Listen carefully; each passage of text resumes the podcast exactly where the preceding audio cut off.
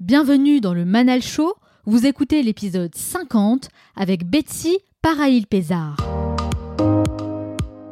Je m'appelle Manal, je suis entrepreneur et speaker et je vous retrouve chaque semaine dans cette émission pour partager avec vous tous les enseignements qui m'ont aidé à évoluer et que j'aurais aimé connaître il y a 10 ou 15 ans j'ai passé des années à suivre des règles imposées par notre société qui m'ont éloigné de mes véritables aspirations, mais c'est en acceptant de sortir des cases, d'apprendre de nouvelles choses et de penser différemment que j'ai révélé mon véritable potentiel. Je dis souvent que dans la vie on n'y arrive jamais seul, alors j'ai choisi de vous accompagner où que vous soyez pour vous apporter plus de valeur dans votre quotidien, chaque semaine, je reçois un nouvel invité pour partager son histoire, ses expériences et ses meilleurs conseils et vous inspirer à créer de petits changements qui auront un énorme impact dans votre vie. Le Manal Show, c'est votre capsule inspirante pour devenir la meilleure version de vous-même. Dans cet épisode, on va s'intéresser à la méditation de pleine conscience. Même si la méditation est pratiquée depuis des siècles dans certaines cultures, elle intéresse aujourd'hui de plus en plus de monde et on peut même dire que c'est devenu un sujet mainstream. Alors j'ai souhaité prendre de la hauteur et inviter une personne qui a une vision différente de ce qu'on a l'habitude d'entendre et un parcours de vie intéressant dont nous pouvons tous nous inspirer à différents niveaux. Betsy Parail-Pézard est experte en leadership et se différencie avec son approche originale par la méditation de pleine conscience. Vous allez découvrir le principe de la punk mindfulness et comment la méditation peut devenir une forme de rébellion. Dans la troisième partie, je retrouve Myriam qui sélectionne chaque semaine une conférence pour en extraire les meilleurs enseignements qui vont nous aider à améliorer notre vie au quotidien. Enfin, je terminerai cette émission en partageant avec vous les trois conseils à retenir pour pratiquer à votre tour la méditation de pleine conscience. Et n'oubliez pas, certains veulent que ça arrive, d'autres aimeraient que ça arrive, et quelques-uns font que ça arrive. Cette émission dure 50 minutes et pas une de plus, alors soyez attentifs et faites partie de ceux qui font que ça arrive, passez à l'action. Comme chaque semaine, j'ai sélectionné un message que vous m'avez laissé et que j'aimerais partager avec l'ensemble des auditeurs du Manal Show. Et cette fois, c'est Hélène qui nous dit pro, efficace et authentique. Merci l'équipe du Manal Show pour ce podcast toujours instructif. Je rencontre chaque semaine une nouvelle personne que vous interviewez de manière très complète continuer à nous faire rêver. Merci beaucoup Hélène d'avoir laissé 5 stars sur Apple Podcast, ça me fait très plaisir. Et j'en profite également pour remercier toutes les personnes qui nous écoutent en dehors de la France. Vous êtes extrêmement nombreux à m'écouter au Canada, en Tunisie, au Maroc, en Algérie, au Congo, en Côte d'Ivoire, en Égypte, au Niger, en Belgique, en Suisse. Bref, vous êtes nombreux à m'écouter à l'international et ça me fait vraiment très plaisir de voir que la communauté du Manal Show s'agrandit de cette manière. Je suis vraiment très reconnaissante pour ça. Merci. Sachez que je reçois absolument tous vos messages. Et si vous souhaitez vous aussi me laisser un avis, eh bien rendez-vous tout de suite sur Apple Podcast ou votre application de podcast préférée. Laissez-moi 5 étoiles avec un message et je vous sélectionnerai pour la revue de la semaine prochaine. Alors soyez créatifs. Originaire des États-Unis, elle dit elle-même avoir grandi dans quatre cultures différentes qui ont façonné son identité américaine, indienne, norvégienne et française. Une richesse culturelle qui lui donne une grande ouverture d'esprit et qui alimente sa curiosité et sa passion pour la psychologie humaine. Après avoir étudié la littérature à Chicago et à Paris, elle s'est intéressée au leadership et à la méditation de pleine conscience, une pratique qui lui a permis d'entreprendre une transformation personnelle, et elle partage d'ailleurs son expérience dans son livre Méditer, c'est se rebeller paru aux éditions Marabout. Elle mène notamment un projet de recherche autour de l'impact de la méditation sur le leadership, un concept très innovant auquel nous allons nous intéresser de plus près et elle est avec moi aujourd'hui pour répondre à mes questions. Betsy Paraïl-Pézard, bonjour. Bonjour. Merci d'avoir accepté mon invitation. Merci beaucoup pour cette invitation, Manal. Alors Betsy, pourquoi? Pourquoi vous faites ce que vous faites aujourd'hui? Pour répondre à cette question, euh, la première chose euh, à laquelle euh, je pense, c'est euh, c'était un moment de un moment de ma vie où j'étais directrice dans un, un unité de, business dans un grand groupe de formation privée et Et j'étais en pause parce que j'avais une grossesse qui se passait mal, donc quelque chose m'avait arrêté. Et, euh, et, à ce moment-là de ma vie, euh, j'ai senti que j'avais besoin de venir euh, aux côtés des personnes qui étaient dans des positions de leadership et de les inviter à, réfléchir autrement. Alors Betsy, vous, vous êtes américaine, vous avez grandi aux États-Unis et il faut savoir une chose, c'est que moi je suis très inspirée par la culture anglo-saxonne, notamment dans le domaine professionnel. Alors j'aimerais bien savoir quels sont les grands enseignements que vous gardez de votre enfance et de votre éducation aux États-Unis. Et je pense que ce que je garde de ma culture américaine, euh, c'est c'est un appel à la liberté qui fait partie de la culture. Euh, cette recherche euh, que chaque personne doit trouver leur, euh, leur voie, hmm. ce qui va les, les rendre heureux, ce qui va leur permettre de, de vivre la vie qui leur correspond. Et je pense que cette liberté-là, je l'ai emportée avec moi en Europe. Mais oui, il y a ce rapport à la liberté qui est vraiment essentiel pour les Américains et, et qui, euh, qui motive euh, beaucoup de, des décisions euh, à tous les niveaux de la société, je pense. Alors vous l'avez dit, hein, ça fait 18 ans que vous êtes installé ici en France. Qu'est-ce qui vous a donné envie de rester? J'ai quitté les États-Unis deux semaines après mon remise de diplôme et j'ai j'ai souhaité vivre une aventure. J'étais très attirée par l'Europe. Euh, j'ai habité en Norvège pendant plusieurs années. Et quand je suis arrivée en France, au début, c'était c'était un, savoir-vivre, c'était euh, un art de vivre que je trouvais euh, euh, très agréable.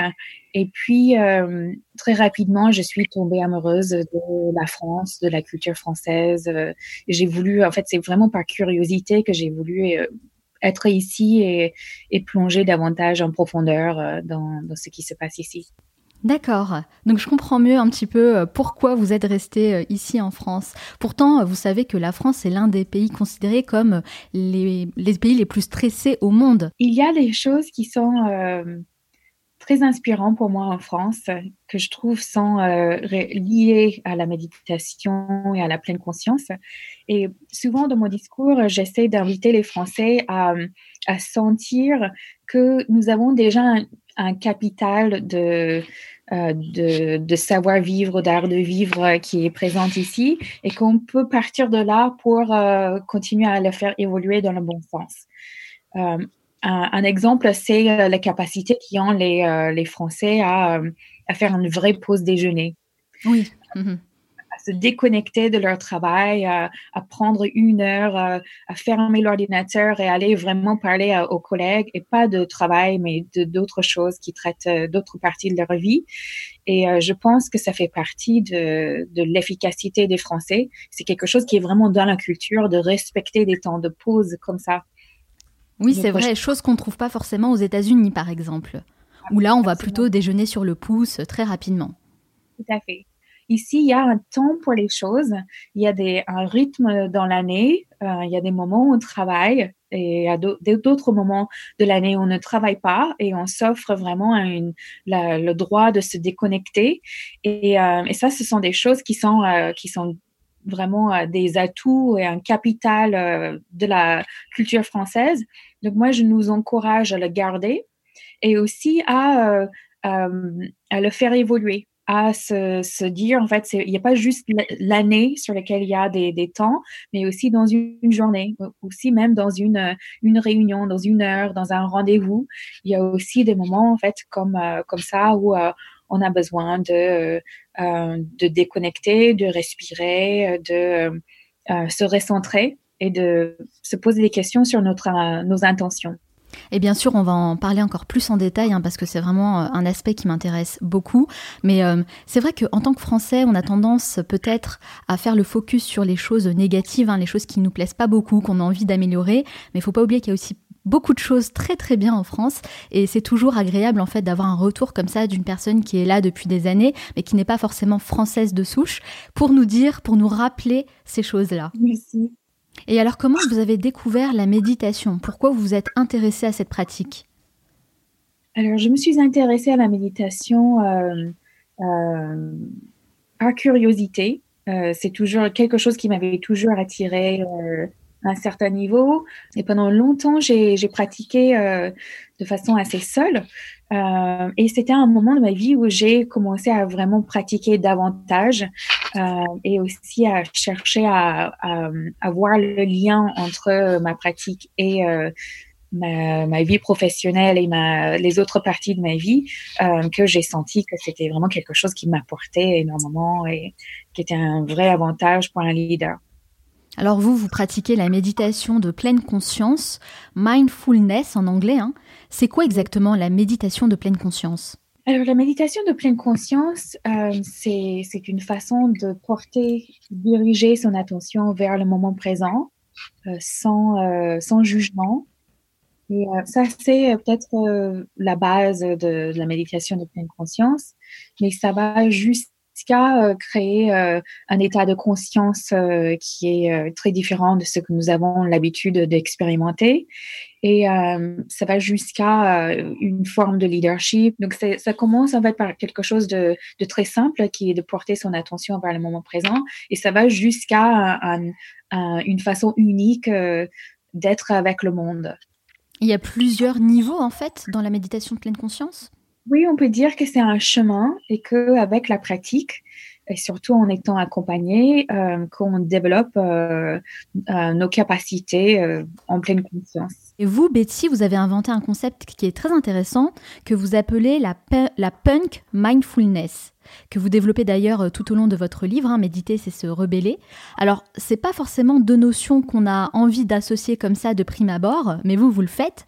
Qu'est-ce qui vous inspire dans la philosophie punk pour vouloir faire le lien comme ça avec la méditation? Le côté punk, pour moi, ça représente euh, une invitation à la liberté euh, et euh, aussi à la, créativité, à la remise en question de, notre voie actuelle dans la société.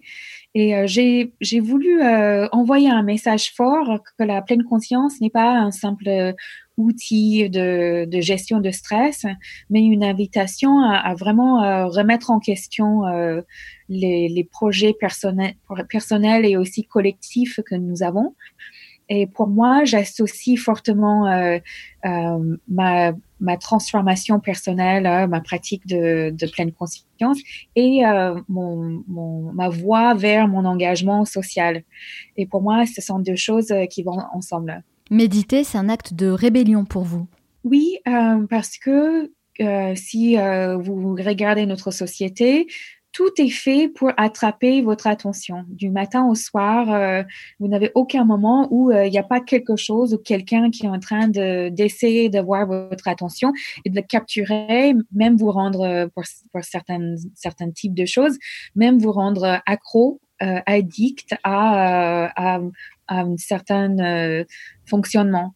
Et, euh, et, le fait de se réapproprier son attention et de décider plus consciemment, plus intentionnellement vers quoi vous allez diriger votre attention, de faire ça basé sur les intentions, des choses qui sont liées à, vos valeurs et, euh, et qui, qui, vont avec vos intentions de vie ou vos intentions collectives, c'est un acte fort. Hein. Euh, ça semble anodin hein, comme ça. Je vais prendre quelques minutes pour moi mais au contraire, pour moi, c'est un acte de rébellion contre une, euh, une société qui vous traite comme un, unité de production et de consommation et qui traite votre attention comme si ça ne vous appartenait pas.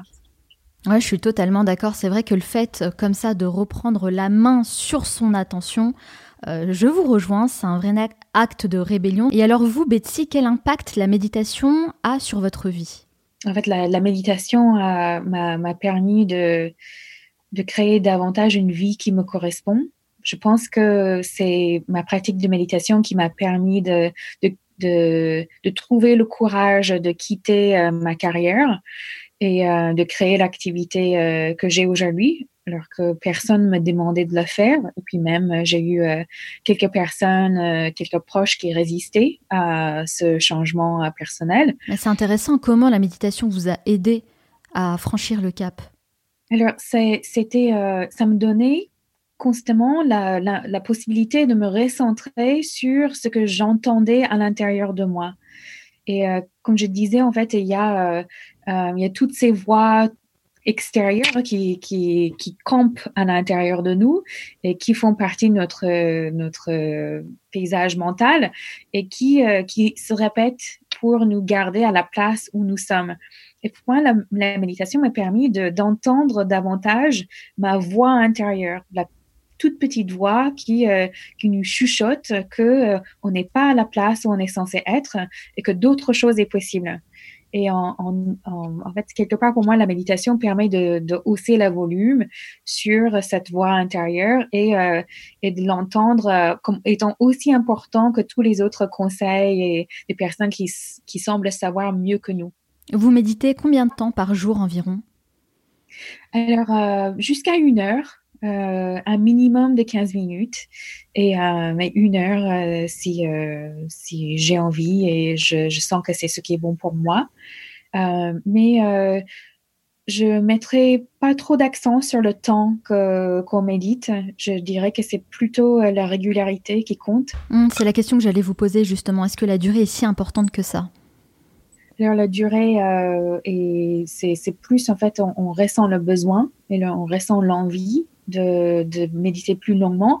Mais ce qui est important, surtout dans un premier temps, c'est de méditer régulièrement et vraiment s'offrir une rencontre avec soi, avec soi-même, au moins une fois par jour, même si c'est une minute. À, dire que dans, avec, à, toutes les personnes et toutes les choses auxquelles vous avez dédié du temps et de l'attention dans, dans, la journée, euh, ce serait très, euh, très dommage que vous ne pourrez pas vous procurer une minute de cette attention pour votre monde intérieur. Moi, j'entends beaucoup de personnes euh, dire qu'il vaut mieux euh, méditer le matin pour bien commencer sa journée. Vous en pensez quoi, vous? Euh, Moi, je pense qu'il faut s'adapter à ses propres besoins. Donc, je n'ai pas trop de règles. Je voudrais aussi avoir de la liberté aussi dans la méditation. Et donc, c'est si vous n'avez pas envie de méditer, je vous dirais que ça serait, c'est ok aussi, et que c'est vraiment quelque chose qu'on on fait en accord avec soi, euh, grâce à l'appel qui vient de l'intérieur. Et ce n'est pas un, dictat de plus de la société euh, de commencer à méditer. Donc la méditation, ce n'est pas forcément bon pour tout le monde. Non, il peut y avoir euh, des personnes qui vivent des, des, expériences qui ne sont pas agréables ou qui, qui sont franchement très, très, très gênantes. Et, et c'est pour ça que je pense que je le mentionne au tout début de, de mon livre, c'est ça fait pas partie euh, du, discours général autour de la méditation qui le traite un peu comme, un, une panacée qui va résoudre euh, tous nos problèmes. Les problèmes ouais. Que ce qui peut se passer très rapidement, c'est euh, quelqu'un qui dit qu'ils ont trouvé ça désagréable et que les autres ne comprennent pas parce que pour eux c'était génial. Oui, ne pas juger en fait les opinions et les sensations des autres et aussi de les prendre au sérieux. Euh, et euh, pour moi, la méditation, c'est pas une fin en soi et ce n'est pas, euh, euh je pense pas que tout le monde doit méditer. Euh, je pense que par contre, tout le monde euh, est invité à se poser la question de savoir est-ce que leur vie leur correspond et si ce n'est pas le cas, qu'est-ce qui peut les aider à faire évoluer leur vie vers vers une vie qui, qui est plus proche de qui ils sont, leurs valeurs, etc. Et pour moi, la méditation, c'est une, une voie parmi d'autres. Alors c'est vrai qu'on pratique de plus en plus la méditation, je le disais, notamment à l'école, en entreprise, à l'hôpital et même dans les centres pénitentiaires. Alors comment vous expliquez ce phénomène? Pourquoi il y a un tel intérêt, un tel engouement pour la méditation aujourd'hui dans notre société occidentale? Alors ce qui s'est passé dans les derniers... Dans les dernières 30 années, on pourrait dire, euh, c'est qu'il y a eu une évolution euh, de la technologie euh, médicale. Il y a eu aussi un intérêt pour la méditation par les chercheurs scientifiques dans les universités. Donc c'est quelque chose qui a qui a beaucoup de, de bienfaits qui commencent à être démontrés par les études scientifiques, même si on n'est qu'au début de, de ces, ces études, mais on voit une tendance euh, générale que la méditation peut aider euh, certaines personnes. Alors je sais, euh, Betty, que vous travaillez notamment avec des détenus en prison. Alors c'est quoi l'objectif pour un prisonnier de pratiquer la méditation? Comment vous les accompagnez? Et est-ce que vous avez de bons résultats? Alors, nous avons commencé avec Mindfulness Solidaire à inviter les détenus à méditer à partir de, c'était en début de 2018. Ce qu'on a observé, c'est qu'il y a une, un accueil très, très positif de ces pratiques. On va bientôt nous faire accompagner par des équipes de recherche pour pouvoir mieux connaître les résultats, mais aux États-Unis, euh, les programmes comme les nôtres euh, ont un effet euh, mesuré sur le récidive. Donc, ont le potentiel de vraiment changer la, trajectoire de, la, de la vie d'un détenu. Mais vous savez que la méditation, bah, elle est utilisée depuis de nombreuses années dans les prisons japonaises. Et je sais qu'ils ont d'excellents résultats avec un taux de récidive justement extrêmement bas c'est super. Il y a aussi des programmes en Inde. Euh, il y a 200 prisons aux États-Unis euh, aussi. Et, euh, c'est vraiment, c'est peut-être une quelque chose d'assez surprenant, mais mais c'est, je pense que c'est, ce serait une nouvelle tendance dans les années à venir. En tout cas, bravo hein, pour votre initiative. Je trouve ça toujours très important et très intéressant de mener ce genre de projet. avec votre association, c'est ça? C'est Mindfulness Solidaire. Mindfulness Solidaire, bien sûr, je mettrai la référence pour les personnes euh, qui sont intéressées. Alors moi, j'ai lu récemment un article du magazine Harvard Business Review qui parle de leadership et de méditation avec comme titre Il est urgent que les managers français se convertissent à la méditation. Et vous, Betty, eh bien, vous dites dans l'une de vos conférences que les grands leaders de demain pratiqueront tous la méditation. Pourquoi c'est si important? En quoi la méditation peut nous aider à développer notre leadership? Je ne sais pas si j'ai dit qu'on pratiqueront tous, euh, mais en fait, je pense qu'il y aurait une tendance forte euh, vers la méditation dans les entreprises. Je pense que c'est une pratique qui peut soutenir un leader qui essaie de faire face à un futur euh, qui est inconnu, qui est qui est difficile à, à comprendre, qui est dans des environnements qui deviennent de plus en plus complexes personnellement, euh, professionnellement, euh, j'accompagne les dirigeants. Euh, j'enseigne la méditation à, des comités de, direction et à des, des dirigeants. Et c'est quelque chose qui, qui, a, qui est d'une euh, d'un grand soutien pour, euh, pour quelqu'un qui essaie de faire des affaires dans, dans le monde euh, dans lequel nous sommes actuellement. En effet, moi aussi, je vois énormément de dirigeants d'entreprises aujourd'hui qui se mettent à la méditation.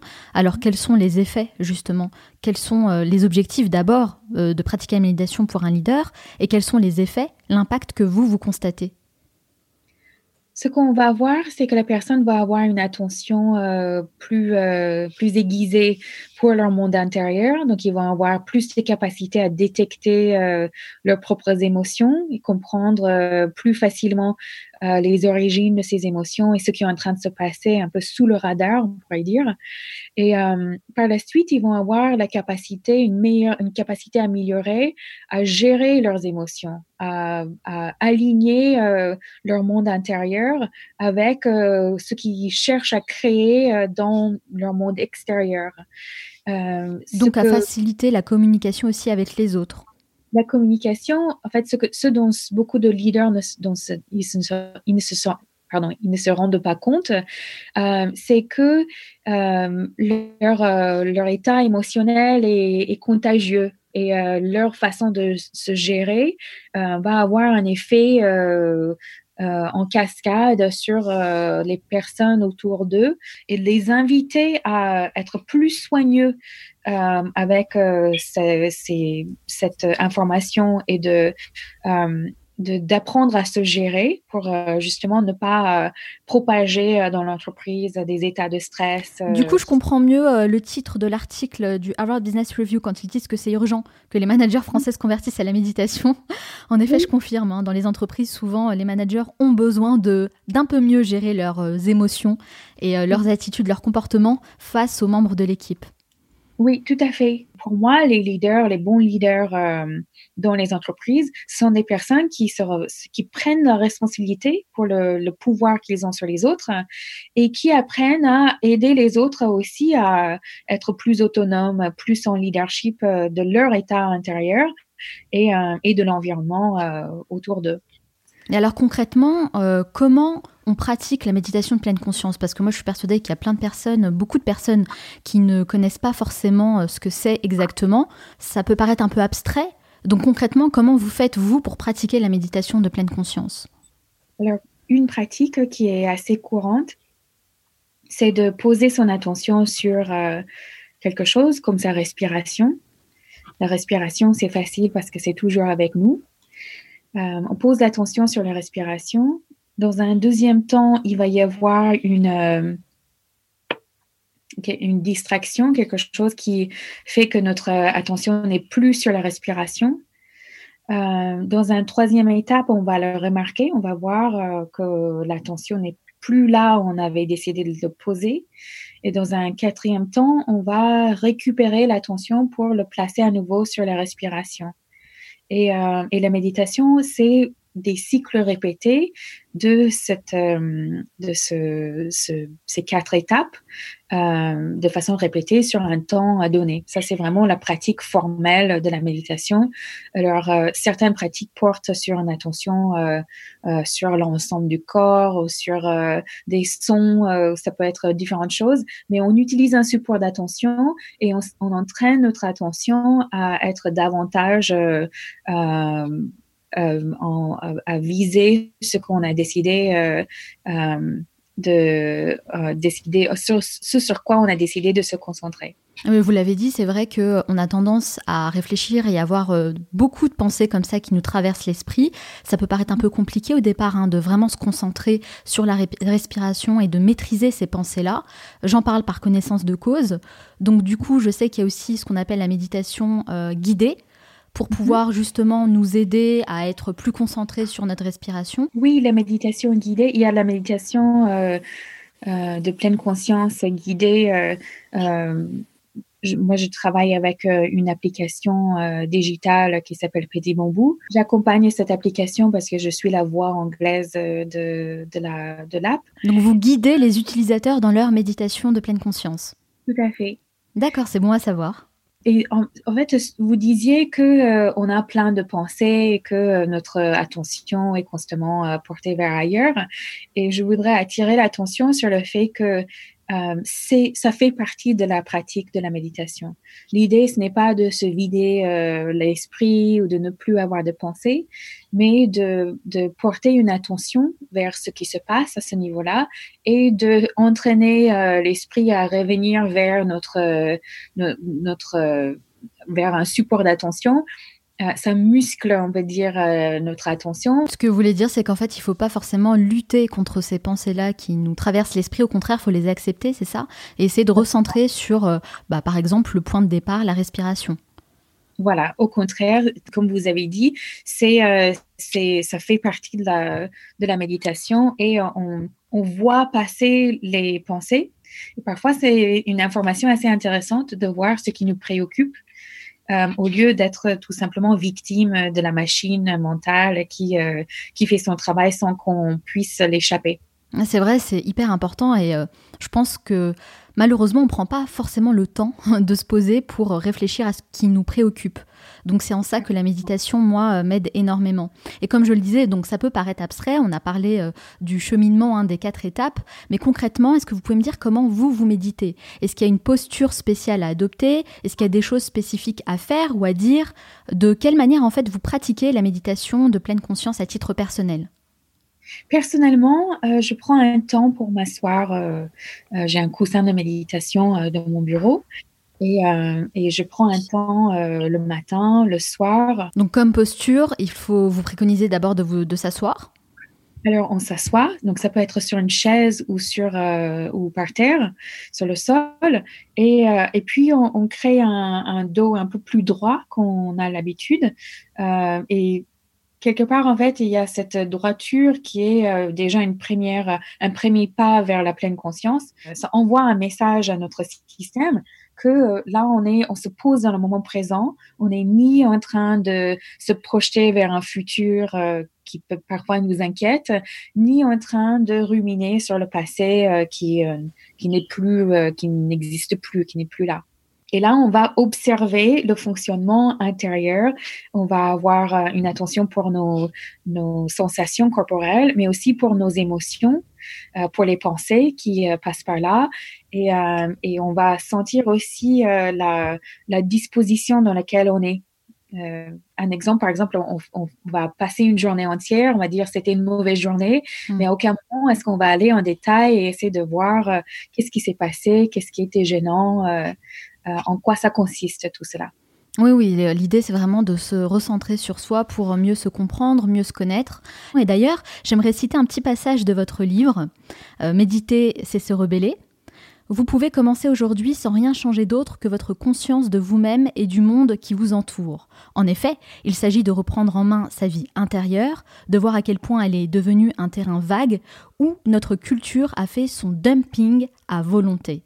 Alors ce passage me parle beaucoup, moi, Betsy, parce que il fait clairement écho à ce que je répète euh, très souvent hein, dans ce podcast, que le changement, quel qu'il soit, ne se fera que par nous-mêmes et par personne d'autre, parce que nous sommes les seuls à décider d'accomplir les changements dont nous avons besoin. Alors do it yourself. Où vous voulez en venir, vous, Betsy, quand vous dites que notre culture a fait du dumping sur notre vie intérieure? Qu'est-ce que ça veut dire exactement pour vous? Euh, je pense que quand on est euh, né dans ce monde, euh, il y a, il y a un esprit qui est assez libre, hein, qui, qui n'est pas encore imprégné des idées des autres, et que petit à petit, la famille, la culture, les, les, groupes auxquels vous appartenez, les, les, paysages politiques, tous les mouvements de société viennent placer leurs idées à l'intérieur de votre esprit euh, de plus en plus jusqu'à ce qu'il y ait très, peu de place pour euh, le libre arbitre euh, qui, avec lequel vous êtes né. Et, c'est très difficile par la suite de d'agrandir cet espace intérieur et de, de recréer un, peu de liberté intérieure. et pour moi, la pleine conscience, je m'y intéresse aussi aujourd'hui comme un, un moyen de, création de, liberté intérieure. D'où euh, la référence à l'idéologie punk en fait. Parce qu'il faut savoir que l'idéologie punk à la fin des années 70, bah, c'était considéré à l'époque euh, comme quelque chose de marginal, quelque chose de subversif, mais c'est devenu par la suite petit à petit une philosophie complètement acceptée et même euh, à, la, mode, hein, même tendance. vous pensez, vous, Betsy, que le mindfulness comme ça connaîtra le, même destin en fait que l'idéologie punk, à savoir qu'au départ, ben, c'est marginal, c'est subversif, pour devenir ensuite complètement euh, évident et accepté J'espère que, euh, que de manière générale, euh, tout ce qui apporte de la liberté à l'individu et la possibilité de, grandir. Je, je, pense que ce n'est pas le cas aujourd'hui. Je pense qu'on a, en fait, il y avait des, des, choses en fait qui étaient censées euh, nous, apporter plus de liberté comme euh, comme internet et qui ont fini par euh, par nous prendre notre liberté et et, et nous, nous donner de moins en moins de choix. Et donc, pour moi, la méditation, c'est, je le positionne parmi plein de choses qui existent, qui permettront de, de reprendre la main sur sa vie et sur la société et, euh, et j'espère que ces choses-là, en fait, ma vision, ce serait que ces choses se développent, mais ça demande une forte prise de conscience de la part de, des individus et euh, une, euh, une certain courage pour, euh, euh, pour aller à l'encontre de, de, de ce, qui a, ce qui est devenu le statu quo. C'est vrai que finalement, c'est l'échec de notre société moderne, hein, on peut dire ça comme ça. Euh, et c'est peut-être aussi pour cette raison que de plus en plus de personnes se tournent vers ce type de pratique, comme la, méditation. Tout à fait. La méditation peut soutenir un, mouvement de vie euh, qui, euh, qui veut naître, on peut dire. Euh, vous, nous avez déjà donné euh, plein de conseils, de très bons conseils d'ailleurs, mais j'aime bien finir mon interview avec euh, des conseils un peu plus concrets pour les auditeurs qui souhaitent appliquer, eux aussi pratiquer la méditation de pleine conscience. Alors, quels sont vos trois meilleurs conseils pour toutes les personnes qui nous écoutent et qui souhaitent à leur tour pratiquer la méditation de pleine conscience? Quelles sont les étapes en fait que vous leur conseillez de suivre pour en tirer les meilleurs bénéfices possibles? La première, euh, le premier conseil, ce serait euh, plus une invitation. Je vous invite à faire une rencontre avec soi de façon quotidienne. Et je, vous invite à prioriser cette rencontre pour que, euh, ça, ne, ne passe jamais à la trappe, que, ce soit vraiment dans, dans les choses les plus importantes de votre journée. Donc concrètement, par exemple, le noter dans euh, votre agenda, votre planning, comme faisant partie d'un rendez-vous obligatoire que vous vous donnez avec vous-même. Tout à fait, de le programmer euh, pour créer, euh, créer l'habitude d'avoir cette rencontre avec soi, tout à fait. Deuxième conseil, ce serait de vous dire que, que tout le monde essaierait de, d'avoir peut-être la, main sur votre monde intérieur, euh, que euh, euh, il y a un intérêt dans la pleine conscience qui est de d'être moins la victime de manipulation des autres. Et, donc, je vous invite à, méditer aussi pour prendre votre puissance intérieure en main et de, sentir à quel point vous avez un potentiel pour diriger votre vie. Et troisième conseil pour finir? Un troisième conseil, euh, ce serait de... Alors ça, va peut-être être un peu étrange, euh, mais ce serait de, une invitation à réfléchir au fait que vous n'avez qu'une vie pour avoir de l'impact dans ce monde. Et donc avec cette, euh, cette seule et unique vie, ce serait plus une question peut-être, qu'est-ce que vous allez en faire? C'est une question qu'on a souvent du mal à se poser par peur, mais euh, je suis d'accord avec vous. Et il faut quand même se confronter à cette question parce que finalement, on a tous la même destinée. Hein, on est d'accord. Donc quel impact vous voulez avoir dans cette vie? Euh, Oui, comment vous pouvez euh, impacter votre vie à vous et celle des autres? Excellent conseil, merci beaucoup Betty d'avoir répondu à toutes mes questions, mais ce n'est pas totalement fini.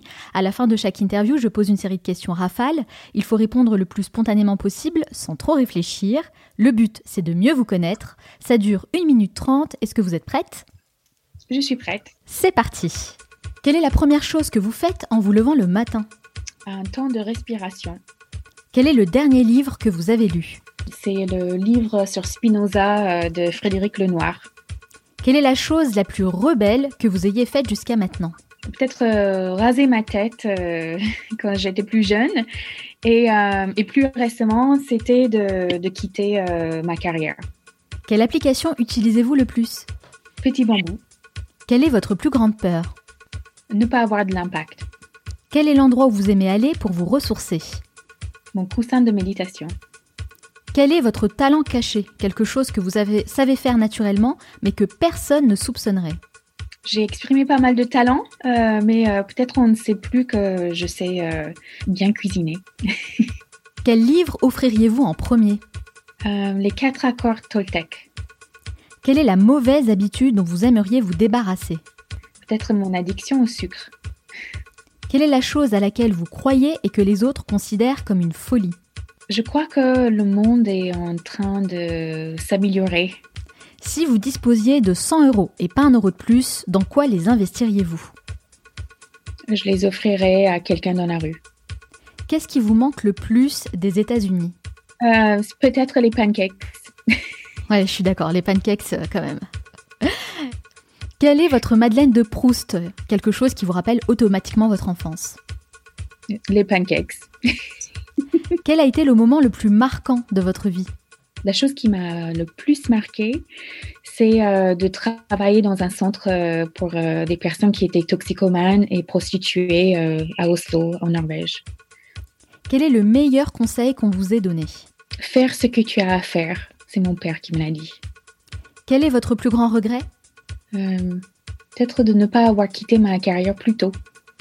Si vous pouviez inviter la personne de votre choix à votre table, disons pour un déjeuner, n'importe qui, hein, sans limite, qui choisiriez-vous? Ah, c'est, ce serait Maya Angelou. Quelle est la dernière chose que vous faites avant de dormir? Euh, Une méditation. Merci beaucoup Betsy d'avoir répondu à toutes mes questions et d'avoir partagé vos précieux conseils. Si on veut en savoir davantage sur vous et sur ce que vous faites, où peut-on vous retrouver? Je suis sur tous les réseaux sociaux. D'accord. sur, sur LinkedIn, Facebook, sur Twitter. En fait, il y a des pages pour Connection Leadership, pour méditer, c'est se rébeller.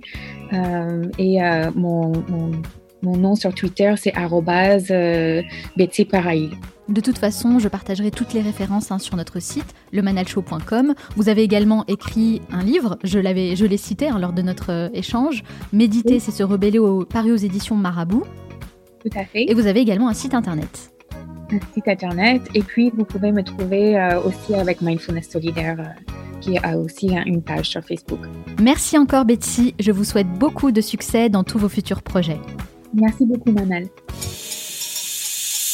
Salut Myriam. Salut Manal. Comment ça va aujourd'hui? Ça va super bien. Je suis vraiment ravie de vous retrouver en ce début d'année. Mais oui, c'est vrai, c'est la première chronique 2019 pour toi. Et oui, exactement. Et j'espère qu'on va commencer sur les chapeaux de roue. Écoute, en tout cas, je te souhaite plein de bonnes choses pour cette nouvelle année. Bah, merci beaucoup. Que tous tes projets se concrétisent avec succès. Merci beaucoup et je souhaite la même chose au Manal Show et aux super membres de l'équipe du Manal Show. Il y a tous les auditeurs qui nous écoutent. Évidemment, évidemment. Alors, de quoi vas-tu nous parler aujourd'hui? Alors, aujourd'hui, je sais qu'on va parler d'un sujet qui te tient à cœur, Manal, puisqu'on va parler perfectionnisme. Euh, tu ne crois pas si bien dire. Et aujourd'hui, grâce au conseil de la psychologue Alice Domar, nous allons apprendre à être un bon perfectionniste, être un perfectionniste en perfectionnisme, si vous voulez, quelque part. Alors, euh, on le sait tous, hein, être perfectionniste peut avoir du bon. C'est d'ailleurs pour ça qu'on a parfois du mal à se défaire de ce défaut qualité, parce qu'on sait que c'est une source de, voilà, de bienfaits quelque part. Et euh, un exemple tout bête, hein, quand on arrive en entretien, en général, la première chose euh, qu'on a envie de mentionner quand on parle d'un défaut qu'on pourrait avoir, on parle du perfectionnisme. oui, c'est vrai d'ailleurs, si je peux me permettre, juste, je vous conseille, je conseille à tout le monde d'arrêter avec ça. Bon, c'est vrai. Trouvez-vous un vrai défaut parce que tout le monde devient perfectionniste en, en, recrutement, en entretien d'embauche. Enfin, c'est bon quoi. À un moment donné. Euh, on est bien d'accord. On, est, bien d'accord. Et c'est justement mal comprendre ce qu'est qu'un perfectionniste.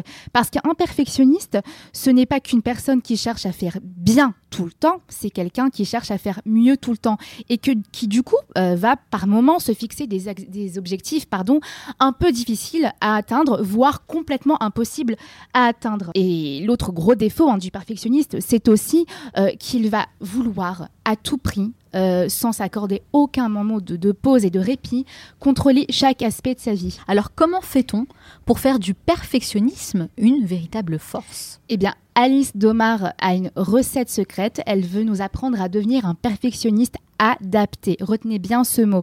Perfectionniste adapté. C'est ce que ça veut dire C'est qu'en gros, vous ne renoncez pas aux bienfaits qu'apporte le perfectionnisme, mais que vous décidez de faire en sorte qu'il arrête d'être un frein ou une source d'angoisse pour vous. En gros, vous allez chercher à vous améliorer euh, si vous sentez que réellement vous pouvez aller au bout d'une chose et que ça va vous apporter quelque chose de bénéfique sur un plan personnel et professionnel.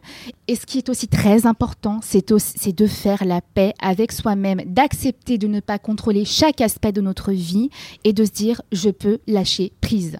Ne pas contrôler chaque aspect de notre vie, lâcher prise, ok, très bien, mais honnêtement, c'est plus facile à dire qu'à faire. Donc comment on peut se soigner au quotidien? Comment on peut faire en sorte de passer outre ce perfectionnisme concrètement? Eh bien, c'est parti pour la petite liste de conseils. Allons-y. Premier conseil, tout bête, mais qui va vous faire un bien fou, c'est tout simplement d'aller faire du sport.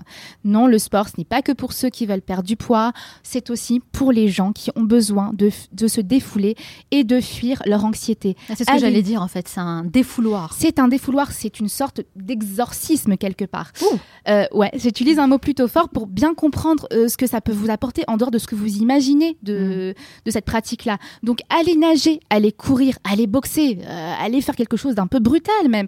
L'exercice vous permettra de vous débarrasser de l'anxiété à l'origine de ce défaut et de concentrer votre énergie sur autre chose que les pensées négatives qui parfois vous poussent à rechercher cette perfection idéalisée. Conseil numéro 2. Conseil numéro 2, super concret, appliquez la règle du 80-20 dans votre régime alimentaire au quotidien tout bêtement, mangez 80% de choses saines pour euh, garder l'équilibre que vous souhaitez à tout prix conserver et accordez-vous 20% de ce que j'appelle euh, délire alimentaire, gros plaisir pour éviter d'être frustré. C'est exactement ce que je fais. Je mange sain toute la semaine et je m'accorde un cheat meal par semaine, un seul. Mais alors là, vraiment, je me fais plaisir. Conseil numéro 3. Conseil numéro 3, et euh, vous devez l'entendre en euh, longueur de journée. On l'entend, on l'entend, mais on ne réalise pas à quel point c'est important. C'est de limiter votre présence et votre consommation euh, des réseaux sociaux. C'est bien connu, hein, les réseaux sociaux nous renvoient à une image idéalisée de la réalité, un peu distordue. on va être honnête, on ne poste rien de nous qui ne soit pas valorisant sur les réseaux sociaux. Donc, résultat, on renvoie une image de nous qui est complètement fausse, et parfois ça pousse à une espèce de comparaison malsaine qui qui est basé sur un mensonge. Donc digital détox. D'ailleurs, euh, le fait de décrocher des réseaux sociaux et de profiter des moments présents, ça sera l'objet d'une autre chronique. D'accord. Mais on y reviendra. Quatrième conseil. Et mon quatrième conseil et mon dernier conseil, euh, ne pas hésiter à se comparer à moins bien, ce que Alice Domar appelle le compare down. Pardon pour mon petit accent anglais. Alors, euh, je sais que comme ça, ça peut paraître un peu malsain ça peut paraître un petit peu incorrect parce qu'on va, euh, voilà, on va regarder ceux qui ont moins, ceux qui font moins bien et euh, certains pensent peut-être un peu dans le jugement en faisant ça. Mais non, en réalité, les gens qui, vont se comparer à, moins bien euh, ne vont pas se complaire. Au contraire, vous allez, grâce à ça, vous repositionner justement sur une échelle, sur une échelle qui correspondra à la réalité, pas à votre regard distordu.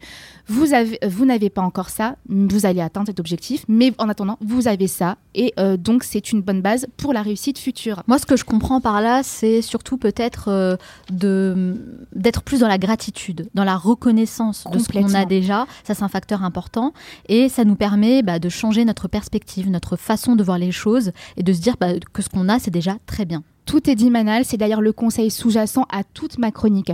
La gratitude, c'est super important. Prenez le temps de prendre en considération les personnes et les plaisirs inestimables de votre vie. Je vous invite en gros à faire preuve de gratitude envers vous-même. Ne vous jugez pas trop sévèrement. Il n'y a rien de mal à se trouver talentueux dans un domaine ou à apprécier ses traits de caractère ou même ses traits physiques.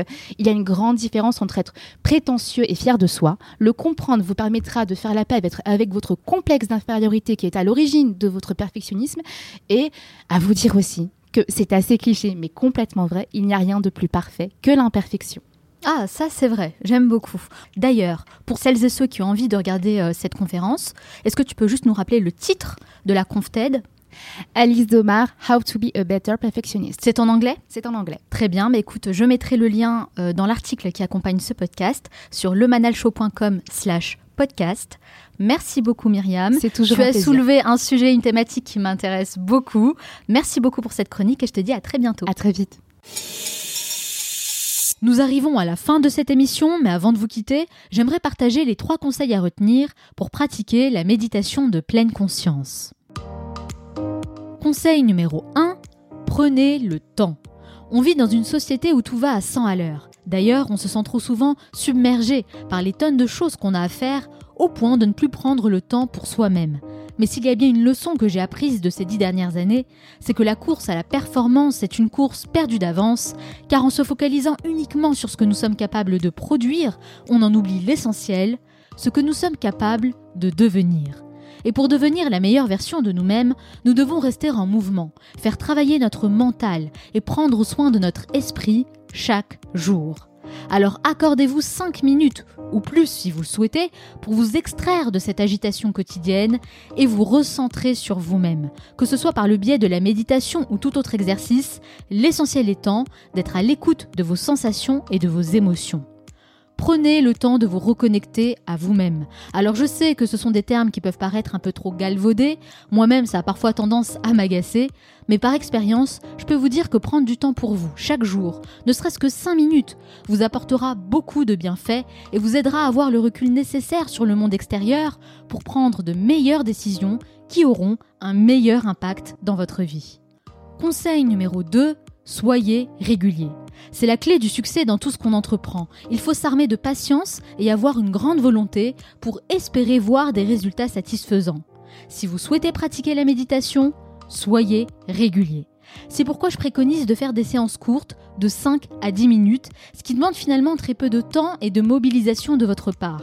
Mais à force de répéter la même action chaque jour, cela deviendra une habitude et c'est de cette façon que vous augmenterez votre bien-être et votre épanouissement personnel. Toute notre vie n'est qu'une accumulation d'habitudes. Donc c'est en pratiquant la méditation quotidiennement que vous serez à même d'en récolter ses bienfaits. De plus, c'est un cercle vertueux qui vous aidera à développer d'autres qualités, comme la discipline ou la concentration, des qualités importantes que vous pourrez utiliser dans tous les domaines de votre vie. Conseil numéro 3, expérimenter. J'ai beaucoup apprécié l'approche de Betsy Paraïl-Pézard qui a souligné un point important. La méditation n'est pas faite pour tout le monde. C'est pourquoi je vous incite à vivre vos propres expériences et à expérimenter différentes choses. C'est d'ailleurs valable pour tout ce que je partage avec vous dans ce podcast. Inspirez-vous, faites le tri et sélectionnez ce qui vous convient le mieux. Dans le principe de rébellion par la méditation dont nous a parlé Betsy, il y a surtout la volonté de retrouver notre liberté et notre libre arbitre. J'aime beaucoup le terme mindfulness, la pleine conscience qui peut faire allusion à différentes pratiques.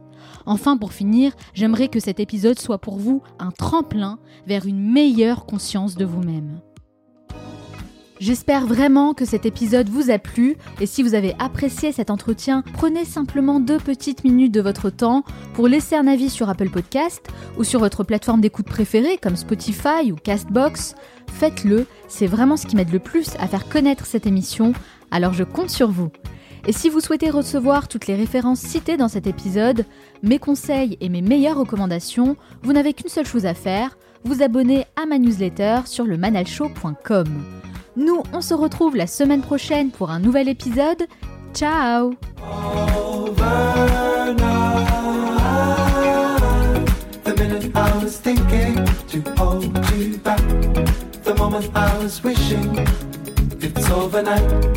The minute I was thinking to hold you back. The moment I was wishing it's